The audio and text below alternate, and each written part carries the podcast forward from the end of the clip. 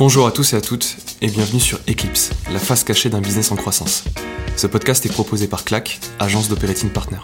Chaque mois, nous recevrons un invité qui abordera une ou plusieurs problématiques rencontrées lors des phases de croissance de son entreprise, qu'elles soient RH, financière, marketing ou commerciale.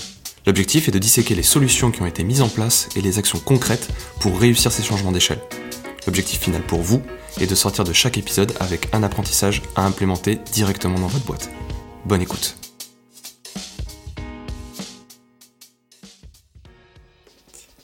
Salut Alizé, on est super euh, content de t'accueillir sur euh, sur Eclipse. Euh, pour commencer, est-ce que tu peux te présenter rapidement et présenter un peu ton parcours et ta boîte? Salut à tous, ravi aussi d'être euh, d'être là. Euh, bah, du coup, moi, je m'appelle euh, Alizé euh, et j'ai monté il y a une petite dizaine d'années une euh, orga qui s'appelle Make Sense. Je dis orga parce que c'est un mix entre asso et et, et entreprise. Euh, Make Sense très rapidement parce que c'est assez multiforme. Euh, c'est une orga qui a pour vocation de redonner à tous ceux qui le souhaitent le pouvoir d'agir pour construire une société qui soit euh, plus durable, plus inclusive, plus plus sympa à vivre. Et donc on a trois grandes activités. On a une activité où on fait euh, euh de l'engagement citoyen. Euh, donc c'est vraiment orienté sur le grand public et on, on, forme et on accompagne toutes les personnes qui ont envie de d'être moteurs pour créer une société qui leur ressemble. Donc il y a beaucoup de contenus et de programmes d'accompagnement. Euh, on a une deuxième branche qui est une branche plutôt dédiée aux entrepreneurs et aux startups. Donc, on a différents programmes d'incubation et un fonds d'investissement pour financer des entrepreneurs euh, qui ont un impact euh, social et environnemental au cœur. Et on a une troisième branche qui est une branche plutôt entreprise et grandes organisations en général. Donc, on monte des programmes d'engagement et de mobilisation avec ces grosses boîtes pour les aider aussi à se transformer de l'intérieur. Euh, donc voilà, et tout ça, c'est aujourd'hui 75 personnes en France et 130 personnes euh, avec des bureaux à, l'international. Et c'est à peu près 200 000 personnes qu'on a engagées dans, dans nos programmes depuis euh, depuis 10 ans. Waouh, génial, très très beau parcours. Euh, c'est une super structure. Moi, je suis, tu le sais, je suis hyper euh, déjà admirateur de, de tout ce que tu as monté, de la taille, de l'ampleur qu'a pris aujourd'hui Make Sense. Euh, on a eu très souvent euh, l'occasion d'échanger là-dessus, mais euh, effectivement, aujourd'hui, est-ce qu'on pourrait s'intéresser plus particulièrement à une problématique que tu as pu rencontrer Aujourd'hui, c'est, euh, euh, bah, tu le disais, plus de 75 personnes rien qu'au niveau national. donc, c'est une organisation qui, déploie, enfin, qui, gère beaucoup de personnes, et en interne et finalement en externe. est-ce que tu as un sujet en particulier que, tu, as rencontré, que, qu'on pourrait aborder aujourd'hui? Ouais, avec plaisir. Bah, je pense que le, le sujet de l'organisation humaine euh, d'une d'une boîte, il est absolument clé. Et en plus, il est d'autant plus clé que moi personnellement, c'est pas ce que j'avais anticipé en montant euh, en montant Make Sense. Moi, je suis plus, euh, enfin base, je suis plus euh, leader sur les parties en fait stratégie, vision, où est-ce qu'on va, qu'est-ce qu'on veut changer dans le monde. et je m'aperçois qu'aujourd'hui, ben oui, c'est hyper important de savoir de savoir où on va et ce qu'on veut faire, mais qu'en fait, je pense qu'une des une des clé mais vraiment majeure de, la réussite d'une orga euh, et aussi un des plus grands kiffs en fait quand on fait ça c'est quand même les gens avec qui on le fait. Et moi au quotidien euh, euh on me dit souvent ah t'as trop de la chance t'as t'as du sens dans ce que tu fais oui mais en fait au final on peut faire des choses qui ont du sens. Si les gens avec qui on travaille de 9h à 19h euh, on n'a pas un alignement et une, une, bonne façon de travailler en fait ça ne marche pas non plus. Et, euh, et du coup chez Make Sense on a eu euh, depuis le démarrage à cœur de bah, de mettre en place aussi des modèles organisationnels euh, qui permettent euh, à toutes les personnes de, s'épanouir et de pas avoir des modèles verticaux de décision. Donc il n'y a pas de CEO chez Make Sense. Euh, et donc euh, et donc voilà, on a eu pas mal de challenges tout au long de tout au long de notre structuration sur ces sujets euh, humains de prise de décision et d'organisation ouais du leadership. Tu, tu, peux revenir un peu justement sur euh, l'historique parce que c'est intéressant. Euh, une, une, organisation, ça se construit, une gouvernance, ça se construit. J'imagine que, bah, en plus, on n'applique pas les mêmes règles quand on est euh, 2-3 au démarrage et quand on est 75. Euh, Est-ce que tu peux lister déjà un peu les problématiques finalement que vous avez rencontrées au fur et à mesure de la croissance? Euh, et justement comment vous les avez traitées et c'est quoi les grandes décisions qui ont un peu jalonné cette, ces, ces changements organisationnels? Ouais. Euh, alors, nous, Make Sense, historiquement, c'est un, un, petit peu spécifique parce qu'en fait, on est né euh, avec plein de petites équipes. Euh, donc, parce qu'en fait, on avait d'abord une communauté de citoyens et puis après, il y a plusieurs petites activités qui sont venues en fait se greffer autour de ça. Donc on avait cinq équipes, mais qui ont chacun été montées par des cofondateurs entre guillemets et qui en fait les premières années faisaient un peu leur leur on partageait une même marque une même vision mais en fait on faisait un peu chacun notre chemin. Donc il y avait l'incubateur il y avait les programmes citoyens il y avait les programmes entreprises il y avait les programmes écoles. Donc voilà. Donc première étape c'est plus en fait on construit des bases euh, on construit des bases avec plein de petites équipes qui partagent un peu, mais qui voilà, chacune euh, avance de leur façon. Et donc ça, ce que ça nous a permis de faire, c'est de faire plein d'activités en même temps, euh, et du coup d'avoir une démarche et qu'on a toujours qui est hyper entrepreneuriale, puisque au début, quand tu rejoignais Make Sense, bah, c'était toujours pour créer un truc et c'était pas pour rejoindre une structure hyper établie. Une première étape qui est ça, mais en fait assez rapidement, tu t'aperçois que que bah en fait même si tu as un peu des gens un peu euh, répartis, en fait, l'importance d'être aligné sur une même euh, vision et une même stratégie, c'est hyper important. Et aussi une même euh, stratégie et une même une même marque, ça ça compte beaucoup. Et donc on est passé dans une seconde phase où on s'est dit bah comment est-ce qu'on fait pour garder une structure et des modes de travail qui soient hyper entrepreneuriaux, mais de créer quand même plus de cohérence euh, entre tout ce qu'on fait et que la cohérence, elle soit à la fois interne et à la fois externe. Et c'est là qu'on s'est dit, en fait, euh, on va pas un moment pendant quelques mois, on s'est dit bon bah en fait il faut un CEO à Make Sense qui décide de tout ça. Et en fait bah ça n'a évidemment pas du tout marché parce que notre culture et notre ADN n'étaient pas du tout un ADN vertical. Euh, et donc on s'est dit bah non en fait il faut qu'on cherche plus loin. Et c'est là qu'on s'est intéressé à des modes d'organisation qu'on appelle Opal. Donc c'est quelque chose qui a été théorisé par euh, Frédéric Laloux dans un livre que je recommande à tout le monde qui s'appelle Reinventing Organization et qui montre qu'en fait on a des organisations, euh, soit aujourd'hui qui sont orange, donc qui sont très hiérarchiques, c'est toutes nos entreprises classiques avec euh, un CEO, un codir, et puis tout ça, ça, ça redescend.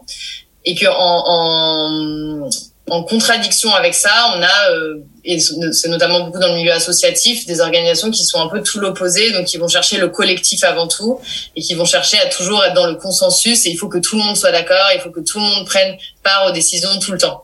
Et ça, c'est pas non plus efficient, et en fait, c'est même pas non plus souhaitable, parce qu'en fait, on finit toujours par avoir des décisions un peu molles, euh, et puis ça prend énormément de temps. Et du coup, lui montre qu'il y a une étape encore d'après, qui et donc il appelle l'organisation Opal, où en fait, tu es une organisation décentralisée, donc ça veut dire qu'il n'y a pas une centralisation du pouvoir, mais tu gardes quand même une individualisation de la prise de décision. Et donc nous, c'est ça qu'on construit depuis plusieurs années, c'est tout le monde aujourd'hui chez Make Sense peut prendre une décision. Euh, et donc, il n'y a pas quelqu'un qui décide la décision, mais on a construit collectivement un cadre qui oriente les décisions. Et donc, ce cadre-là, c'est une raison d'être qui est pourquoi est-ce que Make Sense existe. C'est un objectif stratégique euh, à long terme un objectif stratégique à court terme, donc souvent à un an, et des valeurs. Et donc ça, en fait, ça fait un cadre qui, qui, qui, fait que normalement tout le monde va dans la même direction et a des repères. Mais après, à l'intérieur de ça, pour euh, lancer une nouvelle activité, pour euh, faire un pivot sur un projet, pour, euh, moi je ne sais pas, recruter une personne, pour qu'une personne change de poste dans l'organisation, tout le monde est capable de prendre une décision en se référant à ça et avec un process qui est assez organisé, qui est le process de la sollicitation d'avis. Donc, tu dois, pour prendre une décision, solliciter les avis des personnes impactées et des, des, personnes expertes sur le sujet. Euh, donc, voilà. Donc, en gros, on a défini notre cadre avec, euh, voilà, c'était, c'était quoi notre cadre, c'était quoi les process de prise de décision. Et une fois que tu as dit ça, bah, en fait, euh, c'est que le début de l'aventure parce qu'ensuite, c'est euh, plusieurs années. Ça, c'était il y a trois ans. C'est plusieurs années de formation et d'acculturation. Parce que dès que tu veux un petit peu changer la façon et pas être dans un truc hiérarchique où c'est juste simple, tu vas demander au boss. Ben, en fait, c'est beaucoup de transformation aussi de chacune des personnes euh, parce qu'on n'est pas habitué en vrai à travailler comme ça. Mhm. Juste, on va revenir maintenant là sur le fonctionnement actuel. Euh, comment vous passez de l'étape de alors du coup vous avez connu l'étape avec un CEO ou finalement cette étape elle a jamais vraiment lieu? On a tenté, mais ça n'a jamais eu vraiment. D'accord. Et comment euh, comment la prise de décision se fait? Parce que du coup, à un moment, euh, vous êtes plusieurs parties prenantes. Euh, Est-ce qu'il y a eu des vous êtes assis autour d'une table, vous étiez 5, 10, enfin, euh, tu vois comment le comment la décision elle se fait parce que c'est hyper euh, fondateur de tout ce qui se passe après. Euh, finalement, c'est sans doute cette prise de décision elle est sans doute à l'image de finalement ce que vous mettez en place derrière. Mais euh, au final, ouais, moi je suis hyper intéressé de comprendre comment vous en êtes venu. Ça a été plusieurs discussions, ça a été un nombre de personnes restreint. Enfin, tu vois, comment ce process de discussion il a, il a avancé. Ouais. Alors c'est une super question parce qu'en fait c'est toujours la question de souvent, avant dans Make Sense, on commençait toutes nos réunions par même pas discuter de la décision, mais comment on va prendre la décision et pourquoi un tel est légitime pour prendre le truc et tout. en fait, c'est un peu frustrant. Euh, et donc, juste pour revenir, avant, il n'y avait pas de CEO, mais en fait, les décisions étaient prises en fait par les leaders historiques, mais c'était euh, un peu un leadership qui n'était pas en fait forcément assumé et qui est un peu invisible. Et en fait, tu en arrives à prendre des décisions parfois même sans t'en apercevoir, juste parce que tu as l'information, parce que les gens viennent te voir, parce que comme tu captes des informations un peu partout, bah tu prends la décision mais mais c'est pas instauré et c'est pour ça qu'on a voulu changer. Et donc en fait, tu peux fonctionner avec un outil qu'on appelle le mandat. Donc en fait, c'est-à-dire que euh, il y a, euh, donc on s'est dit à un moment bon, il faut travailler sur notre mode organisationnel, donc on, on en a fait une priorité. Et euh, il y a un groupe, alors je pense que c'est un groupe de volontaires, si je me rappelle bien, qui s'est constitué et qui a écrit un mandat en disant bah nous, les, ces six personnes-là, on demande au reste de l'organisation le mandat avec tels objectifs et tels livrables à la fin. Donc ils ont défini leur périmètre qui était de penser le nouveau mode de, de prise de décision et de gouvernance euh, les personnes dedans et le mode opératoire. Et ensuite, il y a eu un vote euh, dans l'organisation. Donc là, on a décidé de le faire euh, en disant bah, qu'il fallait deux tiers, que deux tiers des personnes de l'organisation valident le mandat tu, tu peux avoir d'autres façons de décider euh, ça, de faire des gestions par consentement. Voilà. Bon, on a décidé ça comme ça. J'avoue qui a décidé, je ne sais plus, mais voilà. Et donc après, ce groupe-là a eu le mandat et, euh, et a remis du coup euh, sa décision. Euh, et on a fait beaucoup de, de, de, sessions après de présentation et de formation pour bien comprendre ça. Et ce groupe-là s'est fait accompagner par plusieurs personnes. On n'a pas voulu avoir juste une inspiration, mais donc on a eu la Lou, on a eu euh, la Fabrique Spinoza, on a eu l'Université du Nou, qui sont à chaque fois des gens qui ont déjà réfléchi à ces choses-là, qui nous ont accompagnés pour créer le, bon modèle qui nous correspondait bien. Voilà. Et maintenant, ensuite, on a des gens qui sont garants que ce modèle-là soit appliqué. Donc, dans notre modèle, il y a des gens qui s'appellent le, process committee euh, et qui sont des gens qui euh, s'assurent que le, que le process de gouvernance est, est, est respecté. Et quand des gens ont des questions sur comment je prends cette décision, ils sont aussi euh, support pour les accompagner. Ok. Ça a été quoi les sujets de, de débat? C'est-à-dire dans ce qu'ils ont présenté, il y a peut-être eu des évolutions et euh, tout n'a pas été euh, euh, voté euh, exactement de, la, de cette manière-là. ça a été quoi les sujets notamment de les sujets clés et les grosses discussions? Alors il y a déjà un des sujets qui est la philosophie globale et est-ce que tu vas plus vers le collectif ou vers l'entrepreneurial? Donc nous on a choisi la philosophie très entrepreneuriale puisque le principe de sollicitation d'avis c'est que c'est une personne sur une décision qui prend la décision, euh, qui sollicite les avis mais elle n'est pas obligée de elle est pas obligée de prendre la décision, enfin elle est pas obligée de suivre les avis. Et après il y a une possibilité de rentrer en conflit avec sa décision. Il y a d'autres organisations qui choisissent plus des modèles qu'on appelle de gestion par consentement où c'est un peu plus collectif donc, donc nous déjà, je pense que le premier euh, sujet, ça a été quel modèle on choisit. Et ce qui est intéressant, c'est qu'en fait, on a, on a eu l'occasion, et maintenant on le connaît bien, de rencontrer Frédéric Laloux, euh, je crois trois jours avant euh, les que le, groupe mandaté prenne trois jours pour bosser sur le truc. Et lui, c'est vraiment sa réponse à tout. C'est toujours sollicitation d'avis, sollicitation d'avis. Donc, je pense que c'est un peu orienté. Euh, et moi, j'en suis très contente parce que je pense que vraiment l'ADN de Make c'est de dire c'est des individus qui, qui, qui, qui se lancent et vaut mieux demander pardon après que demander trop la permission. Donc, euh, donc voilà. Donc ça, c'est un premier sujet. Et après, il y a le second sujet qui était jusqu'où tu étends euh, ce modèle un peu où tout le monde peut prendre décision, et notamment le sujet des salaires, qui est quand même en fait toujours le sujet le plus touchy dans une organisation. Euh, et donc nous aujourd'hui, les salaires, alors on, est dans ce qu'on appelle l'autodétermination des salaires. Ça veut pas du tout dire que euh, les gens se réveillent un matin en disant ah moi je vais être payé euh, X ou Y Z et puis qu'ils le décident comme ça. Donc on a tout un process qui est encadré avec une grille, etc. Mais à la fin de la c'est quand même la personne qui décide de son niveau de salaire. Euh, mais il y a une grille avec plusieurs variables. Euh, et puis, il y a un temps euh, où tu réunis tes plus proches collaborateurs pour échanger sur ton niveau de salaire. Il y a un comité qui se réunit tous les deux, deux fois par an pour valider ou non. Mais à la fin, même si le comité dit non, la personne peut quand même dire, bah oui, tout le monde m'a dit non, mais moi, j'estime que je le mérite, donc je le fais. Mais c'est rattaché à une valeur hyper forte de Make Sense qui est tu es autant libre que tu es responsable. Donc oui, tu peux faire ton tu peux augmenter ton salaire. Après, ça va avec des responsabilités et, euh, et, euh, et, du coup, ce qu'on voit, c'est que quand même globalement, collectivement, personne n'outrepasse les, les, les, les, les cadres qui sont qui sont fixés, mais c'est une possibilité. Et je pense que d'ouvrir ça au sujet des salaires, c'est ce qui a pris euh, peut-être le plus de temps parce que c'est c'est c'est quand même là que c'est le plus c'est le plus tendu quoi.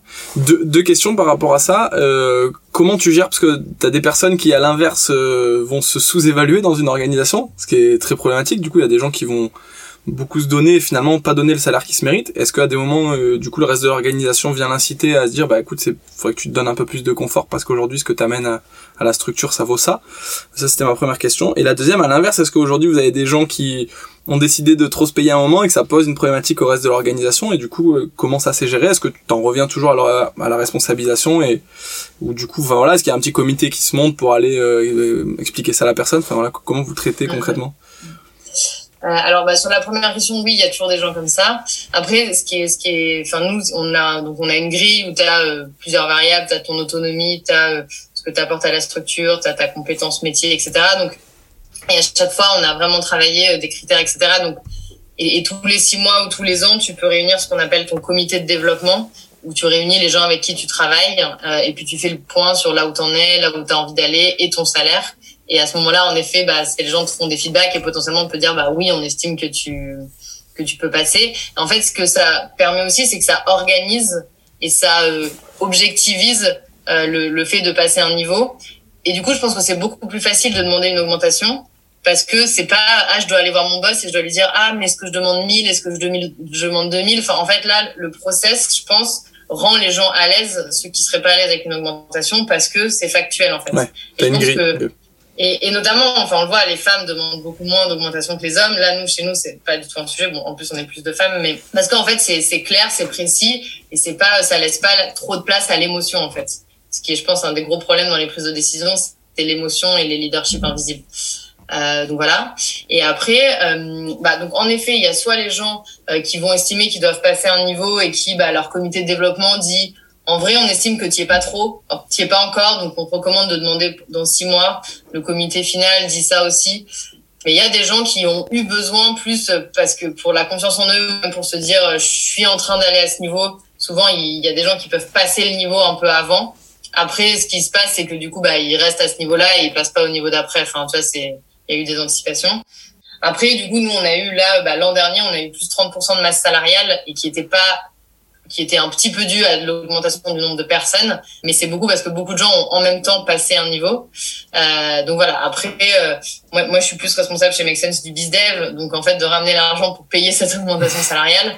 Bah, on en a aussi profité pour faire de la pédagogie, de dire bah oui, on peut tous s'augmenter et c'est bien, mais derrière, qu'est-ce que ça veut dire? Ça veut dire bah soit il faut vendre des missions plus chères, soit il faut accepter des missions un peu différentes. Enfin, c'est ça, ça, hum, soit il faut être un peu plus staffé. Enfin voilà, ça mais en fait, comme c'est chacun qui prend la décision, c'est collectif et c'est transparent, c'est pas un CEO derrière ou un directeur commercial qui se prend toute la pression. En fait, tu peux facilement dire, enfin après, ça peut facilement orienter les décisions et collectivement, c'est beaucoup plus simple parce qu'on sait pourquoi collectivement on le fait pas. Du coup, ça, ça, enfin, ça, ça rejoint une autre question euh, que j'avais sur la, notion de budget, du coup, euh, euh, parce que forcément, la notion de salaire, c'est lié à un budget global. Aujourd'hui, pareil, c'est quelque chose qui est décidé collectivement, ce budget. Est-ce que tout le monde en a conscience? Tu parlais justement de cette augmentation de la masse salariale qui finalement a un impact plus global sur le budget. du coup, tout le monde a la vision dessus. Est-ce qu'il y a quelqu'un qui pilote en particulier, qui a la responsabilité de suivre des indicateurs et de donner de la visibilité à tout le monde? Ouais. Comment c'est géré cette partie-là? Ouais. Et du coup, ça m'amène à parler d'un autre euh, important de notre modèle qui est euh, on essaye au minimum de fonctionner avec euh, des fonctions support centralisées. En fait, notre mode d'organisation aujourd'hui, c'est des équipes on essaye de, de garder, c'est pas évident, mais entre 7 et 10 personnes qui sont vraiment des équipes métiers. Donc on a l'équipe de l'incubateur, on a l'équipe euh, des programmes euh, d'accompagnement à la communauté, on a l'équipe euh, média, enfin voilà, on a des petites équipes métiers donc qui sont vraiment réunies parce qu'elles ont des activités en commun. Et en fait, les, les bizdev, par exemple, il n'y a pas une équipe de bizdev, il n'y a pas une équipe RH, mais il y a euh, à l'intérieur de chaque équipe un bizdev, donc qui est très connecté à son équipe, un référent RH et un référent budget.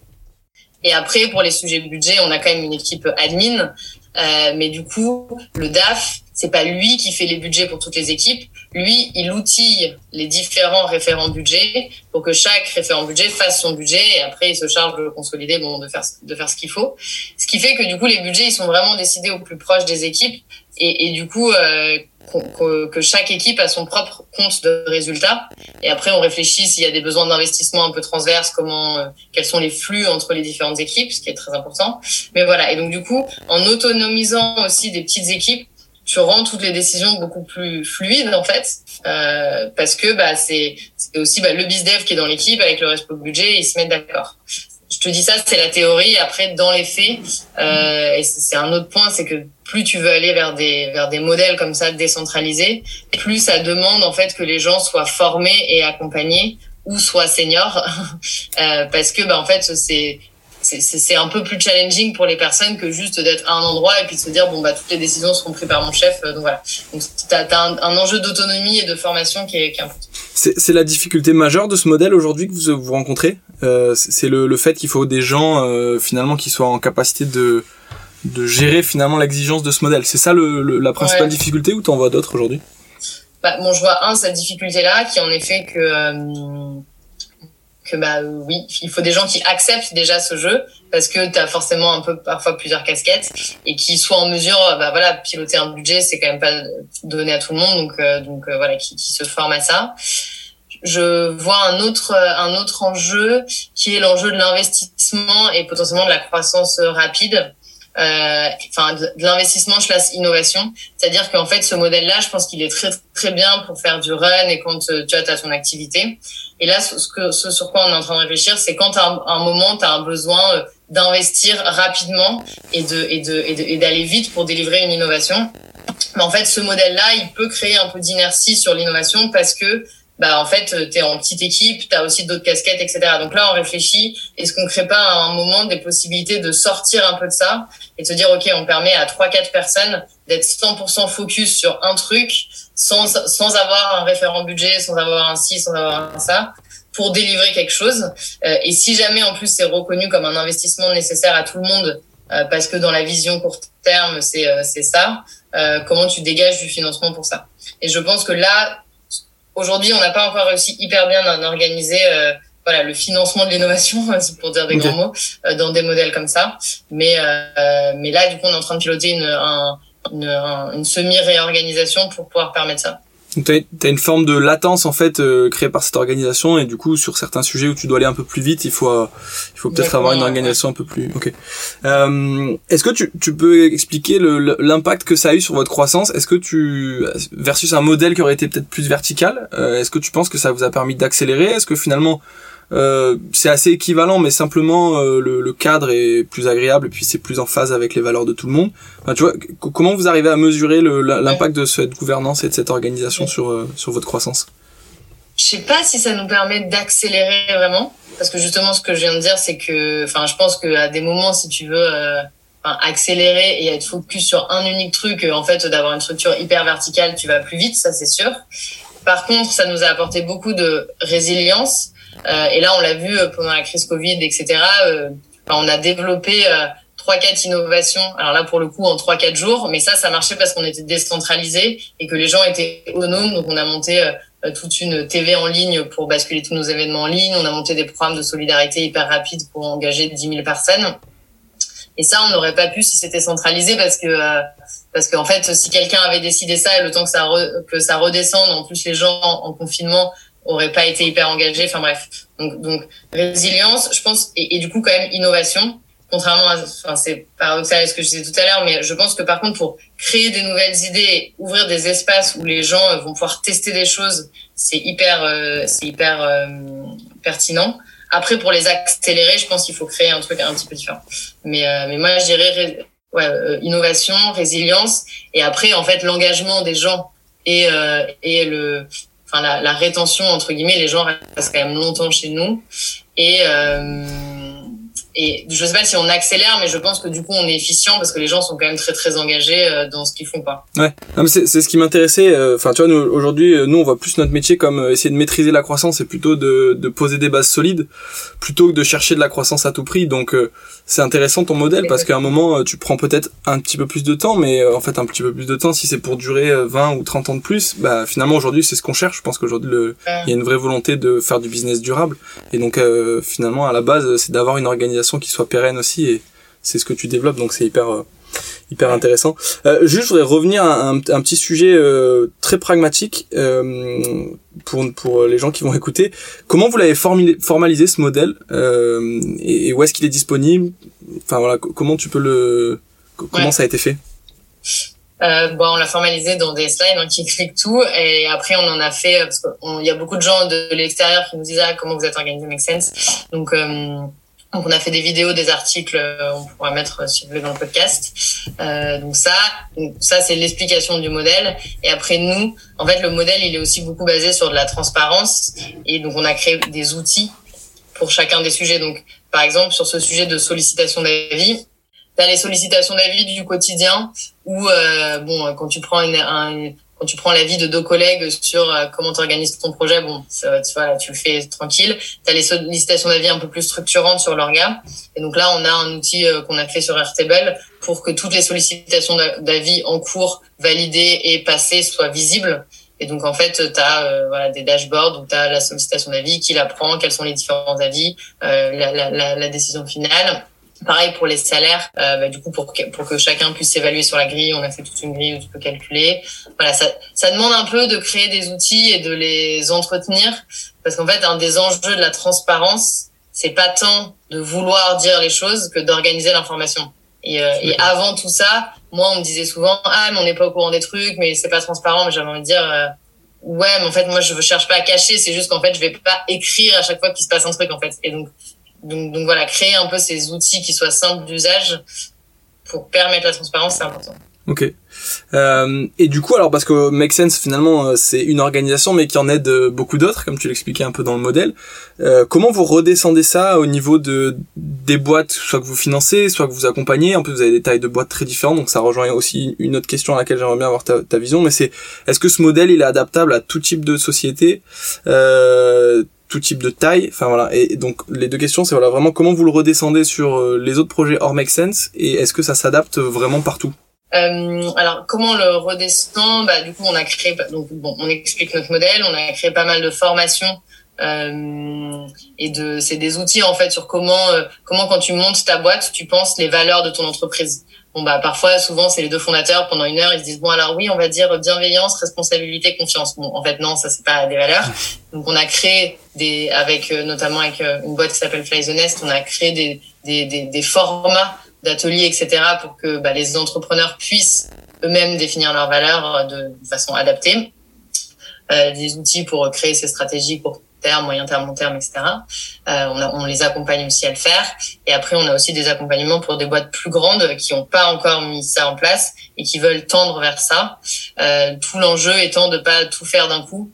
Euh, parce qu'on voit des boîtes qui se crachent complètement parce que d'un coup elles se disent ah bah on était verticaux ah on va passer hyper horizontaux ils mélangent un peu tout et non en fait c'est des plans qu'il faut faire sur plusieurs années parce que comme je disais tu as un enjeu culturel qui est assez fort euh, donc voilà. Et, et, euh, et après, moi, c'est un point tout le temps dans tous les accompagnements qu'on fait ou là dans les boîtes dans lesquelles on a investi, sur lesquelles je suis hyper vigilante sur euh, la construction d'un leadership collectif. Quoi.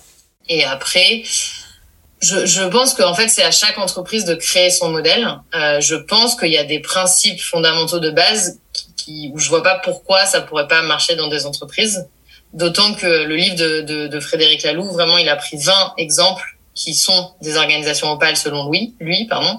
Et il y a autant euh, euh, une entreprise euh, de service à la personne et d'infirmière que des industries de la tomate ou de la voiture aux États-Unis, que Patagonia. Enfin, c'est très très divers et donc ça dépend pas non plus d'un métier. Et du coup, pour moi, les fondements, c'est bah, c'est la confiance et la responsabilisation, c'est le leadership collectif, euh, c'est euh, la, la, processisation des prises de décision. Enfin, tu vois, voilà, as un certain nombre de principes. Et après, oui, tu as plein de façons de les incarner et chacun peut, euh, peut le faire différemment, mais, mais je pense que ça peut s'appliquer à tout le monde. Ok. Parce que une des difficultés que je vois, et on va on va terminer d'ailleurs là-dessus, c'est que effectivement ce modèle vous l'appliquez dans une organisation plutôt euh, associative, enfin en tout cas où il y a peut-être pas de notion d'investissement euh, à la base, enfin de personnes qui ont mis de l'argent, hein, par contre du temps, de l'énergie et tout évidemment. Euh, mais c'est vrai que du coup je me, je me questionne beaucoup sur dès l'instant où tu rentres dans un modèle où il y a quelqu'un qui a mis l'argent, on est toujours dans cette logique où tu mets l'argent, finalement tu as le pouvoir et donc du coup c'est difficile de, de retrouver ce, ce côté très horizontal euh, et, et finalement de partager ça. Enfin, je dis pas que c'est impossible. Euh, enfin, nous, je pense que typiquement, on essaye de travailler aussi sur quelque chose de très horizontal, mais mine de rien, euh, c'est plus complexe à mon sens dès l'instant où il y a un enjeu d'investissement et de sortie d'argent que vous avez peut-être moins euh, au niveau de Make Sense. Bah, je pense qu'il y a plus, plusieurs réponses. C'est que bon, déjà, c'est sûr que de se transformer là-dedans, si tes investisseurs ils sont pas ok, souvent ça se passe mal. Donc en fait donc ça, ça veut dire quoi? Ça veut dire si vous montez votre boîte et que vous nous écoutez, choisissez bien vos investisseurs et si vous avez envie d'aller vers ça, c'est des choses qu'il faut placer un peu au début. Ça veut pas dire que vous devez avoir le modèle tout prêt, mais et limite, il faut même engager les investisseurs dans la hum, construction du modèle. Ou alors, bah, si vous avez des investisseurs, il faut faire de la pédagogie et je pense qu'il y a de plus en plus d'exemples et il faudrait en écrire, mais des cas qui montrent que ça crée des boîtes plus résilientes et plus performantes en fait de travailler comme ça. Euh, et après, alors moi, euh, enfin, euh, dans, dans le syndicat des entreprises sociales qui s'appelle le, le, Impact France, on, a on travaille sur quatre piliers de qu'est-ce que vraiment pour avoir des entreprises engagées. Et donc il y a l'impact social, il y a l'impact environnemental. Donc ça, c'est deux piliers sur les quatre. Et les deux autres piliers fondamentaux, c'est le partage du pouvoir et le partage de la richesse. Et en fait, je pense que on oublie trop souvent ça et que oui, en fait, si on veut aller vers des modèles euh, de société, des modèles d'entreprise qui sont plus responsables et qui sont plus respectueux euh, des hommes, des femmes de la planète. Le partage du pouvoir et le partage de la richesse, il est, tout aussi important que l'objet même de l'entreprise en fait. Euh, donc voilà. Après, une fois qu'on a dit ça, on n'a pas résolu le problème et, oui, je pense que la clé c'est quand même de s'entourer de gens qui partagent cette vision et qui vont avoir envie de vous entourer là-dessus et pas de mettre des bâtons dans les roues. Ok, super. Écoute, c'était hyper riche. Je pense qu'on pourrait en, en, discuter des heures. D'ailleurs, on poursuivra à ta prochaine à ta prochaine venue sur Toulouse. Euh, mmh. Pour euh, juste clôturer, est-ce que tu pourrais euh, livrer euh, un ou deux conseils à, à, nos auditeurs et puis et puis enchaîner? Je te laisse après conclure aussi avec un, un, mot final. Ça marche. non, bah du coup, un des conseils que je viens d'évoquer, qui est en fait je pense que les personnes, enfin quand on monte une boîte, les personnes qu'on met dans son entreprise, que ce soit euh, ses associés, que ce soit euh, ses premiers collaborateurs, que ce soit ses investisseurs, c'est absolument fondamental. Et je pense que parfois on veut on veut aller vite, alors on veut lever vite, on veut recruter vite, etc. Et on fait des erreurs qui en fait nous font perdre tellement de temps après que moi mon, mon, mon grand conseil, ça serait bah, choisissez vous, choisissez bien avec qui vous vous entourez à, à tous les niveaux, même des fournisseurs. Euh, et euh, les valeurs ne font pas tout, mais les valeurs sont quand même sont quand même hyper nécessaires aussi pour être sûr qu'on est aligné sur sur quelque chose. Et en plus, au-delà de de, du, de la réussite de l'entreprise, je pense que c'est aussi ce qui fait euh, ce qui fait le plaisir de travailler au quotidien. Et je pense qu'il faut euh, on monte pas des entreprises et on monte encore moins des entreprises engagées pour pour souffrir au quotidien. Donc ça me paraît être être fondamental. Génial. Merci, c'était vraiment euh, hyper riche. On est, euh, on était vraiment ravis de t'avoir. Et puis, euh, écoute, on te réaccueille très très vite à Toulouse avec un, un, immense plaisir. Avec grand plaisir. À bientôt. À bientôt. Salut. Merci à vous. Salut. C'est la fin de cet épisode. Merci pour votre écoute. Si cet épisode vous a plu, vous pouvez le partager à votre famille, vos amis, vos collègues et nous suivre sur les réseaux sociaux Eclipse Podcast sur LinkedIn et Instagram. Merci et à très vite pour un nouvel épisode.